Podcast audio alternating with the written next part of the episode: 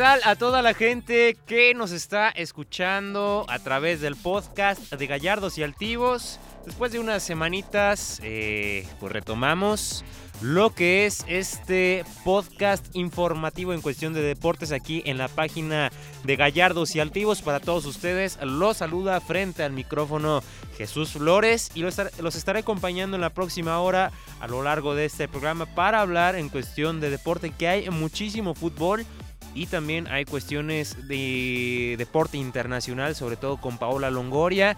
Estamos a unas semanas ya, ya del US Open, fichajes, los mexicanos que se quedan llorando algunos, porque no llegaron a, a los equipos que tanto estaban anhelando. Muchísima polémica, sobre todo en la Liga MX, con esta cuestión del Veracruz, que ya lo estaremos abordando también y escuchando palabras de Fidel Curi ahí a través de ESPN, que tuvo una entrevista ahí con ellos. En fin, Quédense aquí conmigo en, esta, en este podcast. Saludar a toda la gente que nos está escuchando totalmente en vivo en Facebook y comentarles que este podcast al terminar lo estarán eh, lo estarán escuchando totalmente fresquecito, así como pan caliente recién salidito.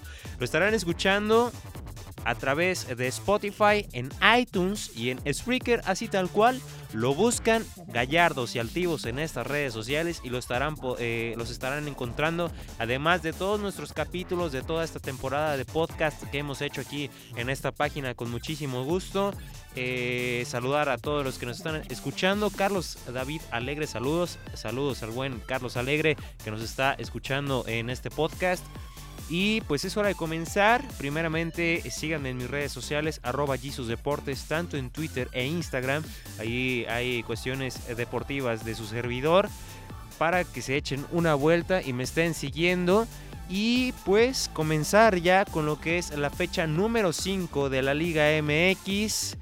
Que hay mucho que comentar con esta eh, jornada, sobre todo porque hoy hay duelo de hermanos y juegan los dos equipos eh, de Jalisco como es Chivas y Atlas.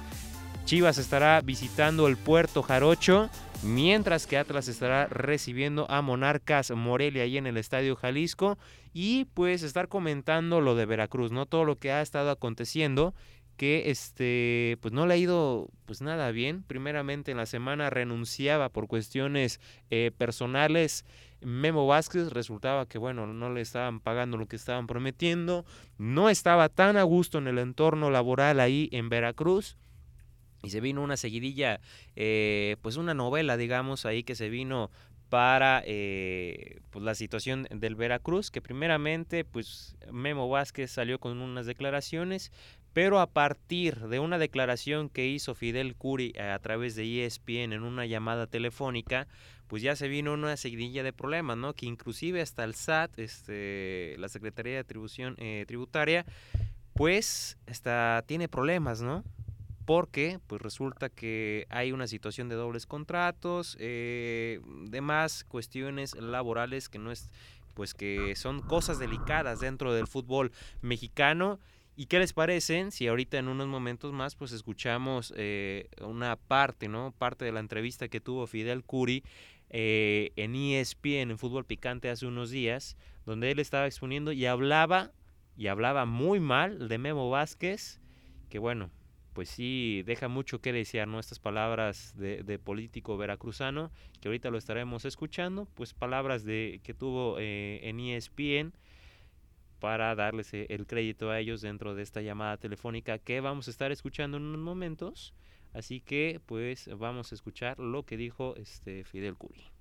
Y que nos iba a llevar a la liguilla, y que era Juan Camaney, y que eso es lo que habló conmigo, ¿eh? conmigo no, porque la verdad, vamos a ser sinceros, conmigo habló en el segundo contrato. ¿Sí?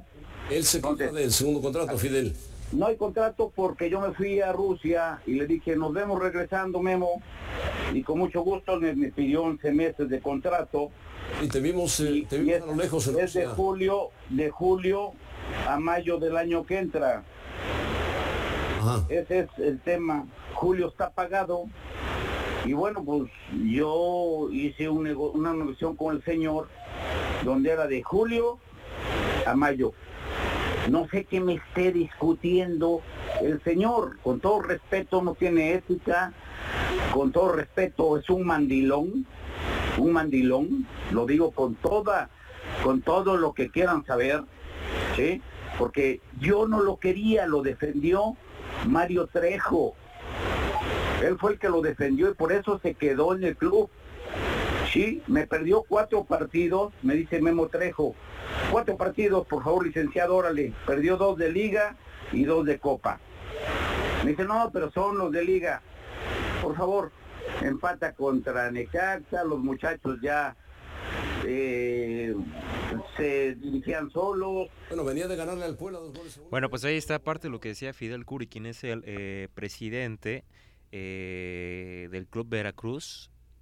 Y habla sobre la salida de Guillermo Vázquez y pues no hablando de muy buena manera, ¿no? Primeramente reclamando que de milagro no descendieron, ¿no? De, de milagro por lo que sucedió con Lobos WAP, pues no, de milagro no descendieron dentro del fútbol mexicano que los iba a salvar de puestos de descenso, total, cuestiones de contrato, que no estaba, eh, alega Memo Vázquez que no estaba bajo contrato en estos partidos, eran estos primeros cuatro partidos, termina renunciando Memo Vázquez y bueno, viene todo este problema y esta novela dentro del fútbol mexicano, ¿no? Que bueno, dicho sea de paso, pues han venido distintos problemas eh, de este tipo, ¿no? Entonces vamos a ver cómo es que evoluciona esta problemática, qué repercusiones pueda tener eh, tanto a la directiva, eh, dentro del fútbol mexicano, qué sucede, porque es una cuestión muy delicada. ¿Quién llega a reemplazar a Memo Vázquez en el Veracruz? Llega Juvenal Olmos, un este ex, ex comentarista de la cadena Fox Sports en, en Chile, él es chileno, y este pues bueno viene a dirigir a Veracruz no pero no deja buena no deja muy buena imagen este chileno Juvenal Olmos primeramente porque en Twitter lo están eh, reventando por la manera en que lo estaban recibiendo en el aeropuerto. Un este un guía digamos del club Veracruz llegó eh, con él y en una carpeta así rayoneado a mano Aquí lo estamos esperando. Juan Olmos y que bueno, bueno, una, una actitud ahí del guía bastante peculiar que lo están reventando. Pero ojo a esto, no solamente eso, lo están reventando también porque lleva 11 años sin dirigir a nivel profesional. Desde el 2007 no dirige este chileno eh, a nivel profesional dentro del fútbol.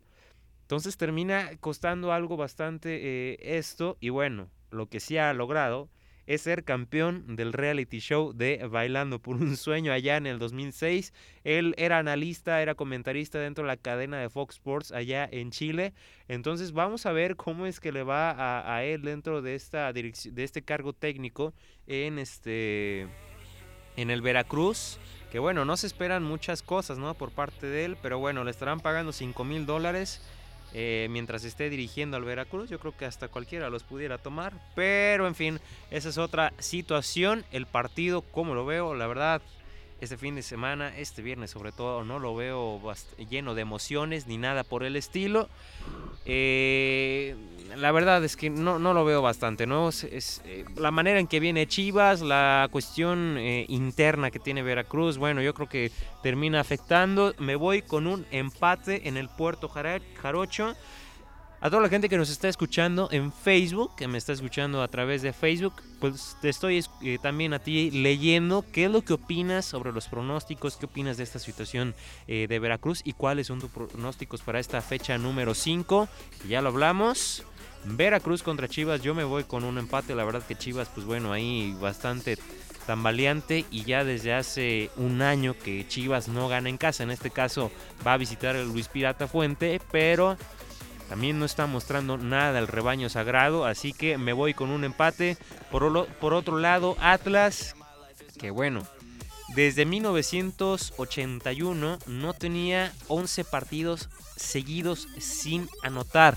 El equipo de la primavera lleva esa cantidad de encuentros sin poder meter el balón en las redes y es una, pues una situación bastante crítica, ¿no? La falta de gol porque han venido delanteros que pintan que la van a reventar, jugadores de alto calibre supuestamente, pero no terminan de cuajar completamente en el cuadro, rojinegro. Van contra Monarcas, duelo de hermanos por las cuestiones de, la de las televisoras. Yo me voy con un empate. Monarcas Morelia también haciendo pues bien las cosas ahí este, dentro del fútbol mexicano. Que bueno, digamos pasito regular. Ya se metió dentro de los primeros ocho el cuadro de la monarquía. Así que yo me voy con un empate para la cartelera del viernes. Que bueno, estamos a unos 10 minutos para que comience el partido entre Veracruz y Chivas. Y hasta las 9 de la noche, hora del centro, será el partido entre Atlas contra Monarcas. El siguiente. Cruz Azul contra León con toda esta cuestión también de la cancha, el potrero del Estadio Azteca.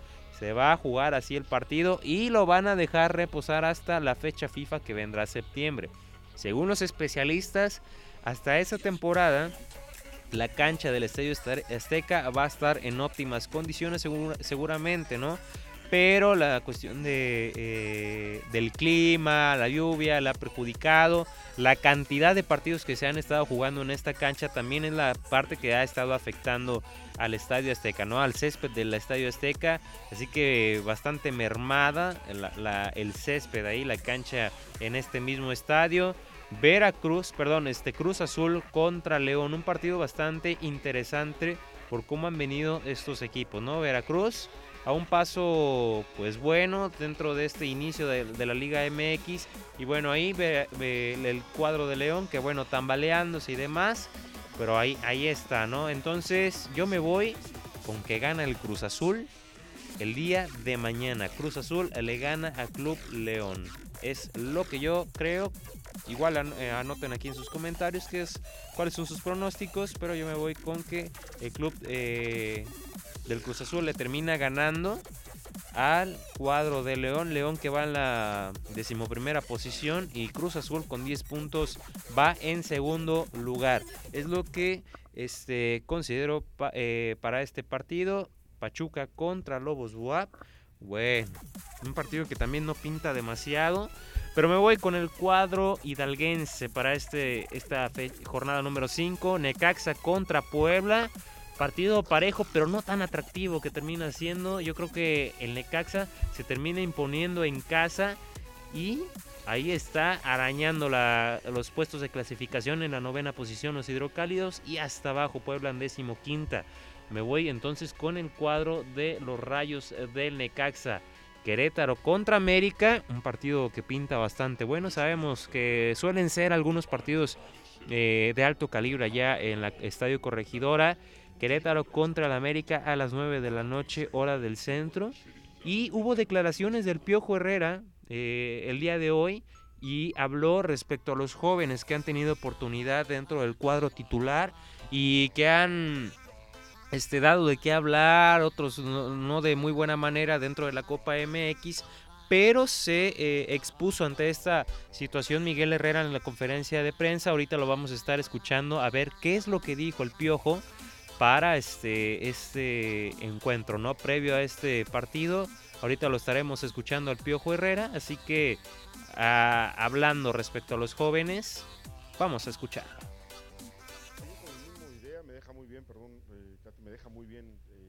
De los muchachos. Eh, yo reitero que a veces esa regla funciona de alguna forma, pero te acaba con otros jugadores que probablemente con un poquito más de tiempo y más apoyo pueden funcionar y, si de repente ya no te suman minutos, prefieres traer a otro que te siga sumando minutos. Entonces, no es el caso en América, pero sí es el caso de muchos jóvenes que van a quedar al margen de la regla y ya no se van a usar porque no suman minutos. Entonces, es un doble sentido de la regla, ¿no? Por eso reitero, aquí pasa por convicción, el que quiera jugar con jóvenes, juegue con jóvenes, el que no, es una responsabilidad muy grande tanto para una institución como para un técnico. La exigencia de diferentes clubes la exigencia de la permanencia en primera división o el campeonato, son, son momentos que de repente no te dan para, para si no tienes jóvenes de gran talento, pues no ponerlos, ¿no? Pero bueno, pues hay que atar la regla y seguir tratando de trabajar para que los muchachos salgan, ¿no? Eso, la verdad es que obviamente que Rafa está trabajando muy bien, es un chico que bueno, tiene que ir, como me tocó en algún momento a mí, aprender de los golpes fuertes que te da el fútbol y, buscando tu planteamiento que te dé la, posibilidad de seguir trabajando y, seguir siendo confiable para las directivas. El marcador de León de repente por el primer tiempo fue un poco engañoso, Querétaro no jugó mal, pero bueno, pues fue contundente León y, después sí, pues, se pudo haber comido hasta más de los que recibió eh, por esa circunstancia de de repente de ir al frente, pero reitero, va a ir aprendiendo. Rafa es un técnico muy joven, me parece muy capaz, pero bueno, pues que va a aprender, como todos los técnicos jóvenes, de repente tenemos una idea y la vamos aprendiendo y vamos madurando con los golpes, ¿no? Muy bien, porque sí, como él puede decir eh, que difícilmente de repente haces alguna modificación, pero en el momento que a ellos les está tocando participar en la Copa o entrar de cambio en la Liga, lo están haciendo extraordinariamente bien. Y, y sinceramente no es fácil, nada más decir, pues repito el cuadro, ¿no? Porque pues hoy Cecilio Después de que ya está comprando solución, el partido de Copa hace dos goles. Emma no hace un buen partido en el primer juego, pero en el siguiente partido de Copa hace dos goles. Eh, y Barwen atraviesa un momento. El otro día meto de cambio a Renato y también se ve la participación de Renato. Entonces, para mí mucho mejor. Obvio que tengo una banca muy vasta y con grandes jugadores allí para cualquier circunstancia. Y, y bueno, pues eso me deja muy tranquilo, pero la verdad, el dolor de cabeza para armar un equipo, para mí es muy fácil. Decía, pues repito alineación y repito alineación, pero no te creas que es tan fácil, ¿no? Eh, vas pensando lo de Cecilio, que Cecilio venía atravesando un gran momento, viene esa desafortunada situación del, incidente que tuvo en la pretemporada. Eh, Rena, que de repente un, par de semanas eh, por su cansancio lo, hicieron parar, pero hoy regresa y con más ganas que nunca, ¿no? Ya eh, Insurralde está al 100%, otra vez Paul. Eh, creo que después de este fin de semana estará listo y nos viene el dolor de cabeza porque Jorge lo ha hecho muy bien, Vargas el otro día lo metemos de cambio y que venía haciéndolo bien también lo, vuelve a hacer bien, entonces lo más importante es que sabe el grupo que no se puede relajar y que los que están atrás tampoco se han relajado y están apretando, ¿no? Ellos van a esperar y van a exigir siempre lo que el equipo hizo en el último partido y el equipo ha venido haciendo cosas muy buenas en los últimos partidos, pero no todos los partidos son igual, reitero, no los rivales son, son iguales, eh, tenemos que trabajar los juegos. Si el equipo trabaja bien y tiene las oportunidades, seguramente seremos contundentes, ¿no? Pero lo más importante es ganar tres puntos y, con esa idea salimos.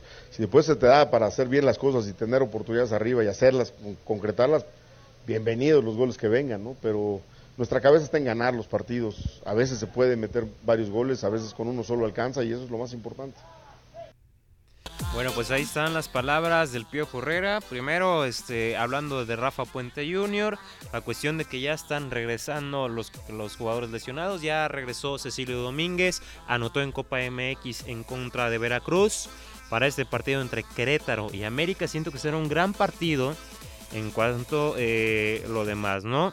Pero me voy con el cuadro azul, azul crema para el partido de mañana. Monterrey contra Pumas, otro duelo bastante interesante, o al menos así pinta, desde el estadio gigante, ¿no? O allá en el norte.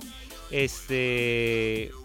Monterrey contra Pumas, yo me voy con los norteños ¿eh? para este partido. Toluca contra Tijuana, otro gran partido a mi parecer, espero no me defrauden me voy con el cuadro del Chorizo Power enfrentando a los Cholos de Tijuana, que bueno, yo creo que le va a costar la cuestión del clima y de estarnos acostumbrando a tener cuatro o tres partidos el domingo y ya nos regresamos a lo que era la temporada anterior con dos partidos la jornada dominical Santos contra Tigres y que bueno ya lo sabíamos que en la semana eh, renunció Siboldi al cargo técnico de Santos ya desde hace eh, la jornada pasada.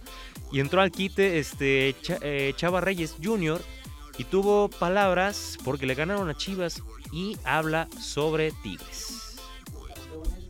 Nuestra plantilla no tiene nada que pedirle a la de Tigres. Tengo afortunadamente una gran competencia dentro del, del plantel.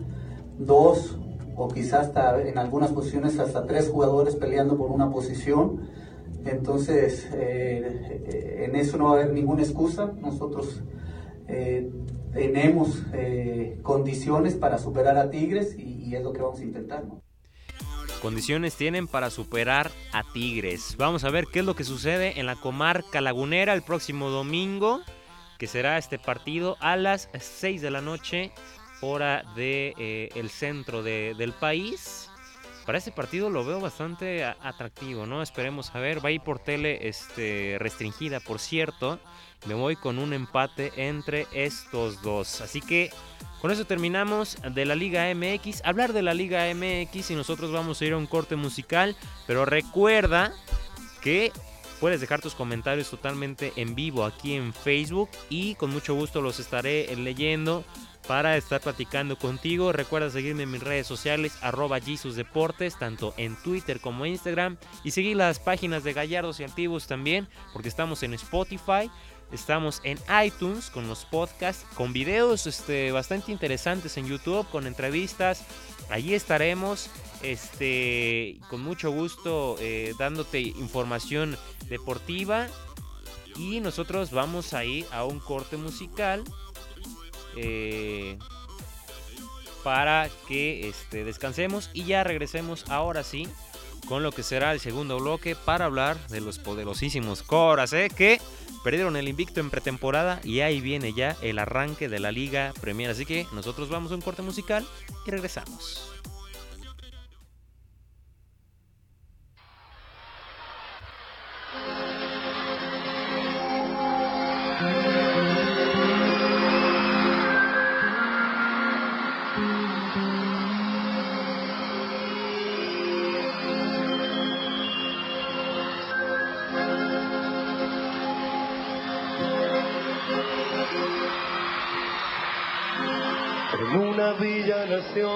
Fue deseo de Dios crecer y sobrevivir a la humilde expresión, enfrentar la adversidad con afán de ganarse a cada paso la vida.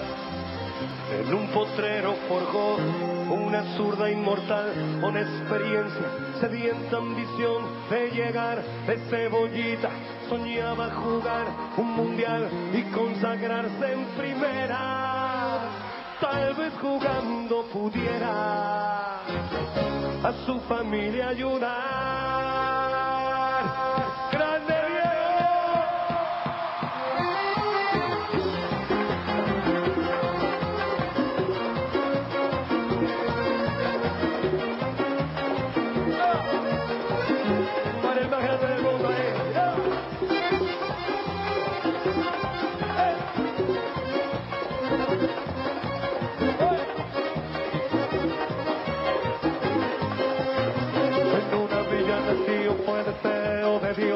Y sobrevivir a la humilde expresión, enfrentas la adversidad con afán de ganarse a cada paso la vida.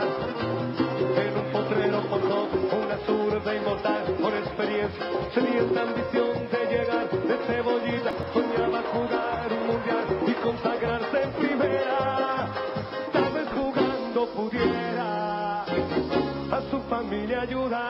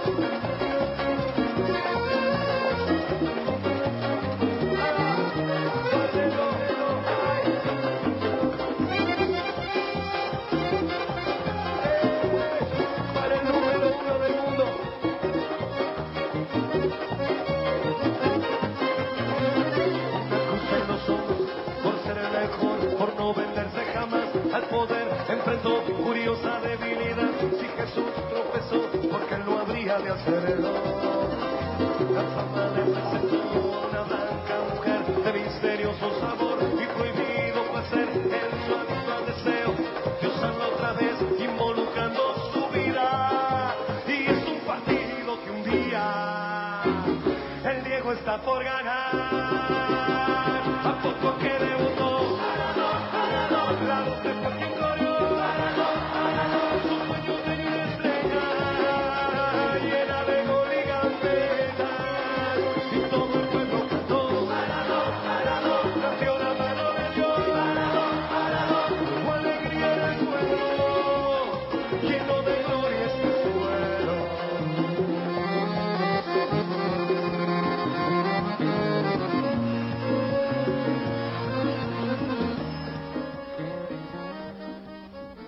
Bueno, estamos de regreso ya en el podcast. Ahora sí, para ya entrar al siguiente bloque y hablar respecto a los poderosísimos Coras, que bueno, tuvieron actividad el día de hoy en partido de preparación.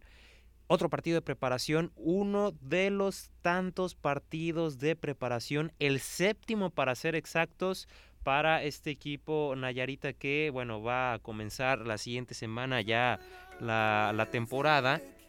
Y pues bueno, se enfrentaba a un rival, ahora sí, digamos, este, de- no voy a decir que de categoría, pero digamos un poco más fuerte, porque es un rival, no es un rival directo, le pudiera tocar dentro en la fase de liguilla, en caso de que clasifique este equipo Club Coras de Nayarit, pero le tocó Real Zamora, que pertenece al grupo 2 de la Serie A. El Club Coras, pues pertenece al grupo 1 dentro de esta misma serie. Entonces, pues digamos que sí es un rival que ya también está buscando ponerse a tope para el arranque ya de la Liga Premier de la segunda división del fútbol profesional. Y pues el día de hoy a las 10 de la mañana fue el enfrentamiento ya en las canchas de la Sufacén en el partido de preparación.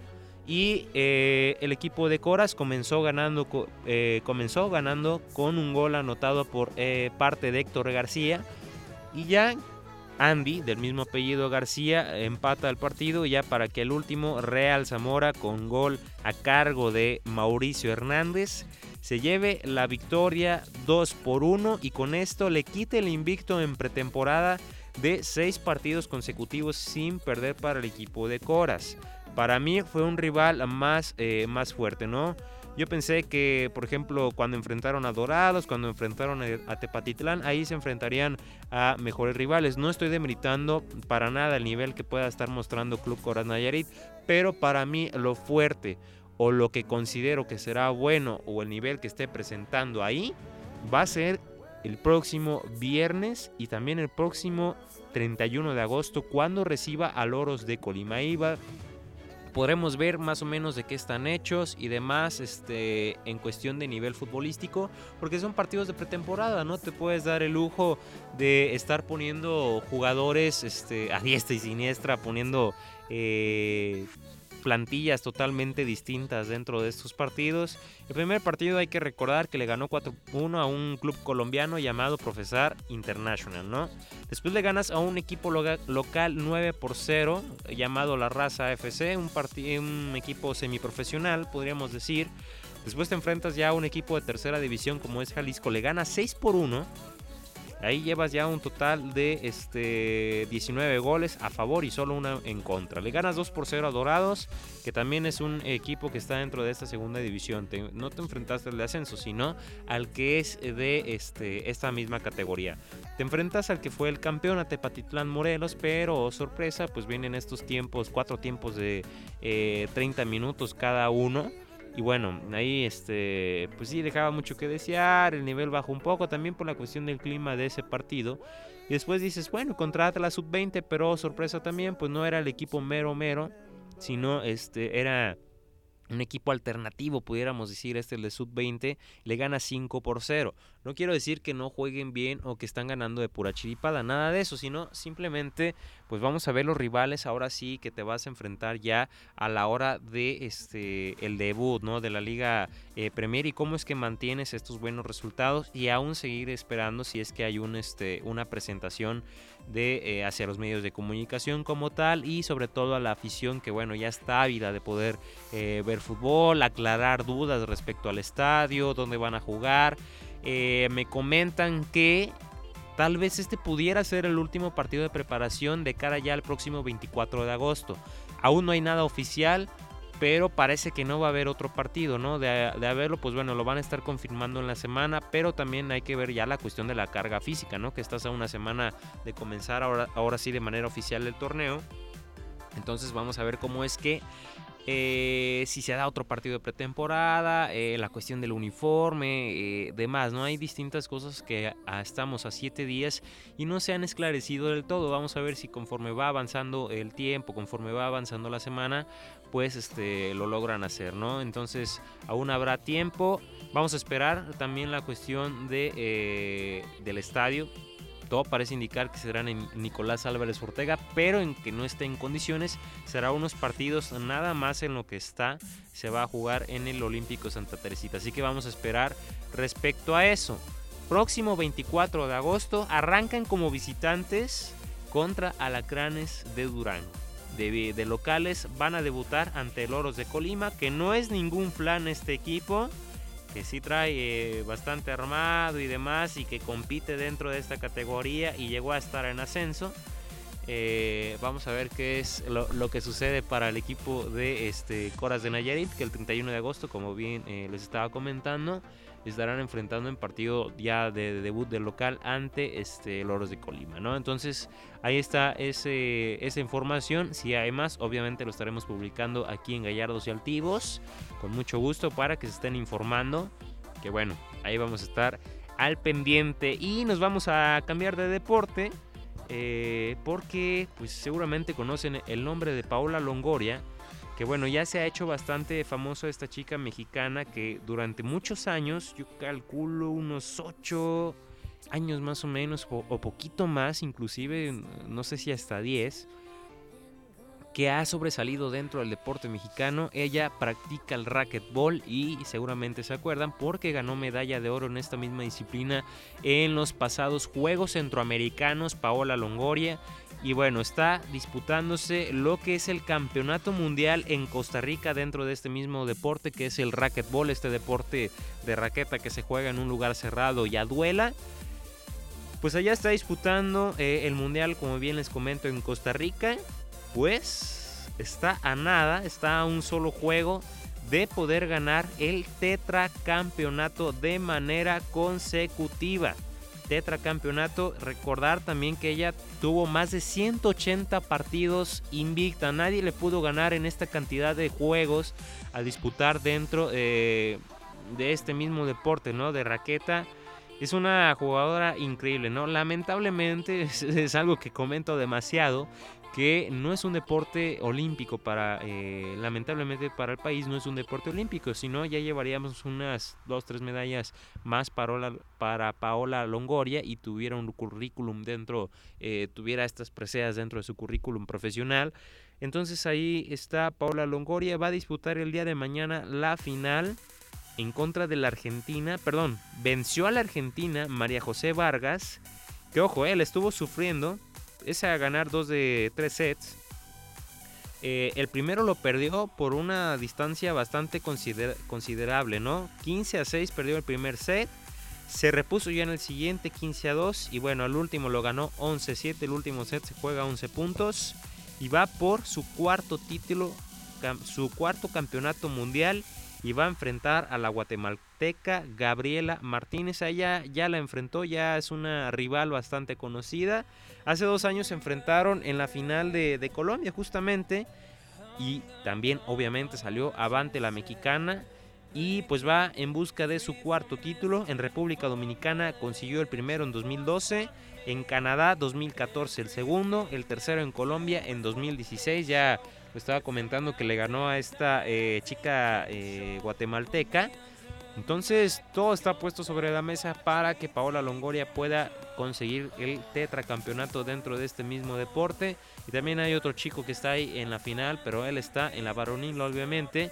Así que vamos a esperar cómo es que le va a ellos dentro de este deporte. Que bueno, Paola Longoria ha sido referente nacional dentro de nuestro deporte por todo lo que ha conseguido y vaya que le ha ido bastante bien a esta chica, ¿no? Así que enhorabuena y esperemos que le vaya bien a Paola Longoria dentro de esta final. El día de mañana se estará disputando y aquí tendremos toda la información respecto a este eh, encuentro que va a tener Paola Longoria allá en Costa Rica dentro de la final, así que pues nosotros este, estaremos al pendiente y obviamente aquí los estaremos informando respecto si consiguió o no el campeonato mundial. Nosotros vamos a ir a otro corte musical y ya regresamos con la parte final de este programa. Vamos a ir a otro corte musical y con mucho gusto regresamos.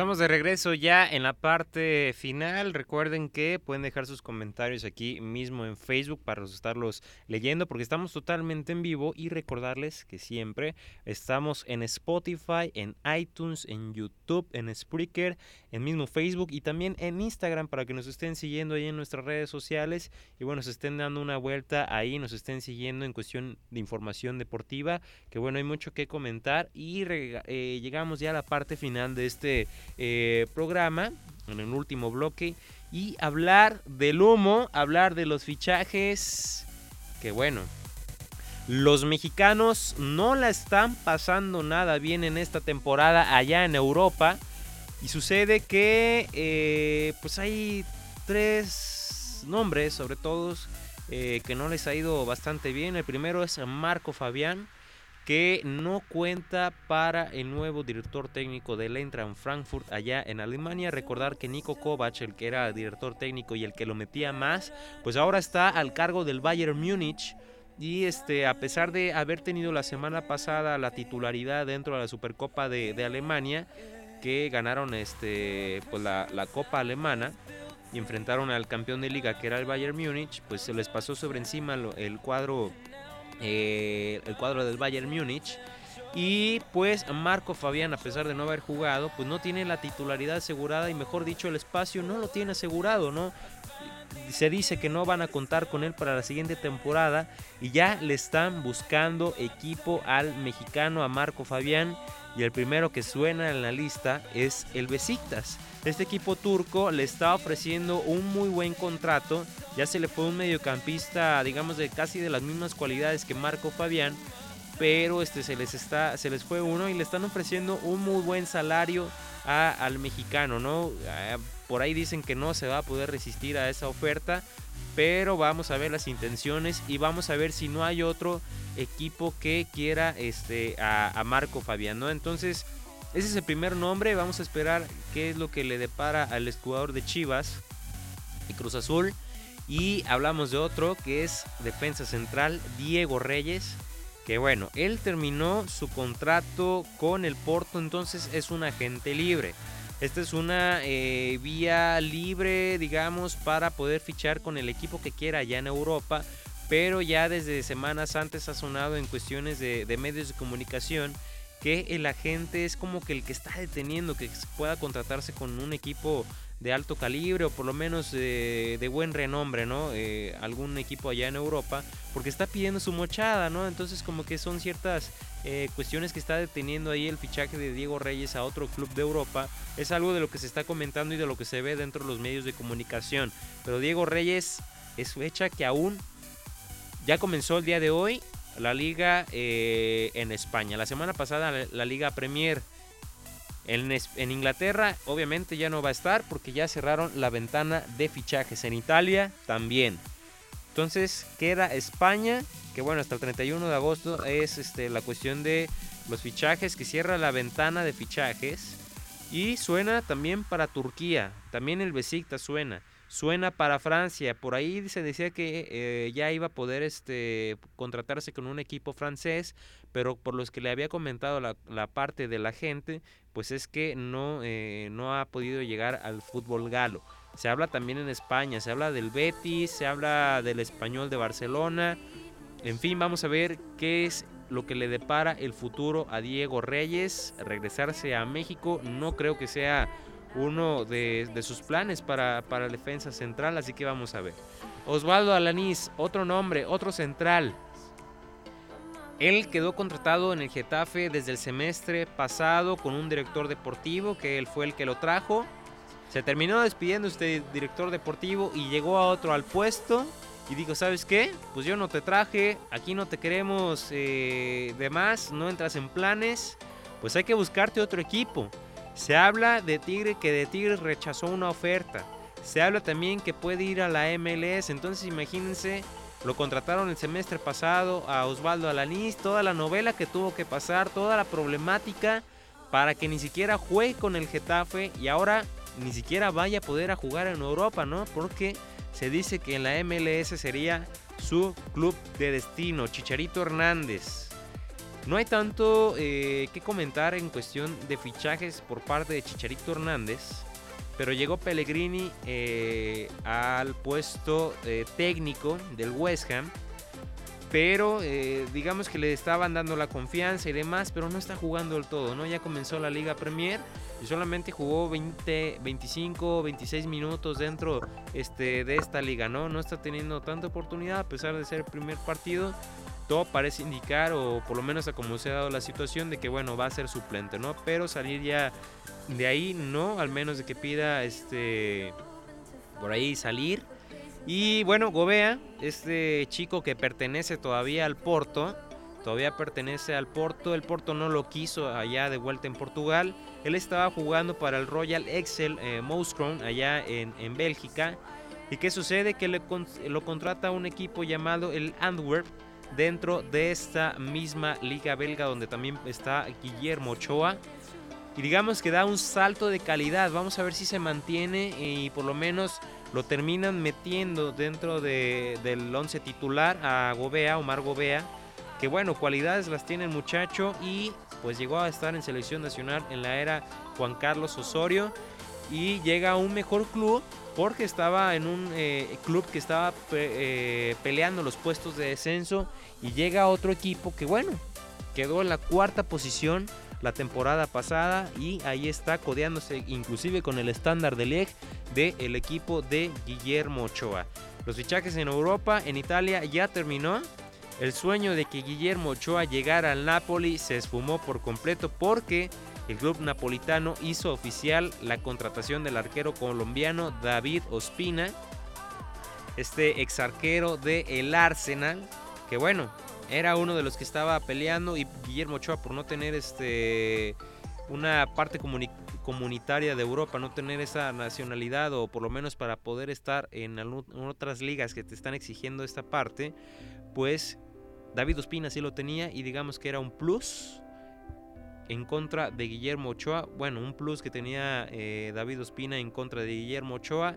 Se termina yendo el colombiano a la portería del Napoli bueno, parece que va a ser titular este arquero, ¿no? Hablando del Arsenal también, Joel Campbell, un costarricense, eh, que por fin el Arsenal después de siete años decide venderlo, estaba en préstamos en el Villarreal, en Turquía, en un sinfín de equipos, termina comprándole el Frosinone allá en Italia, eh, lo de David Ospina que ya lo estamos comentando, Gerviño que regresa este, a Italia, el que jugaba en la Roma, jugaba en el Arsenal, estuvo en un paso allá en Turquía, regresa a la, Serie A para jugar con el Parma y bueno, Diego Laxalt, un jugador uruguayo, llega a pisar eh, el país italiano, el país de la bota, para ponerse la camiseta del Milan. Que se habla también del Real Madrid.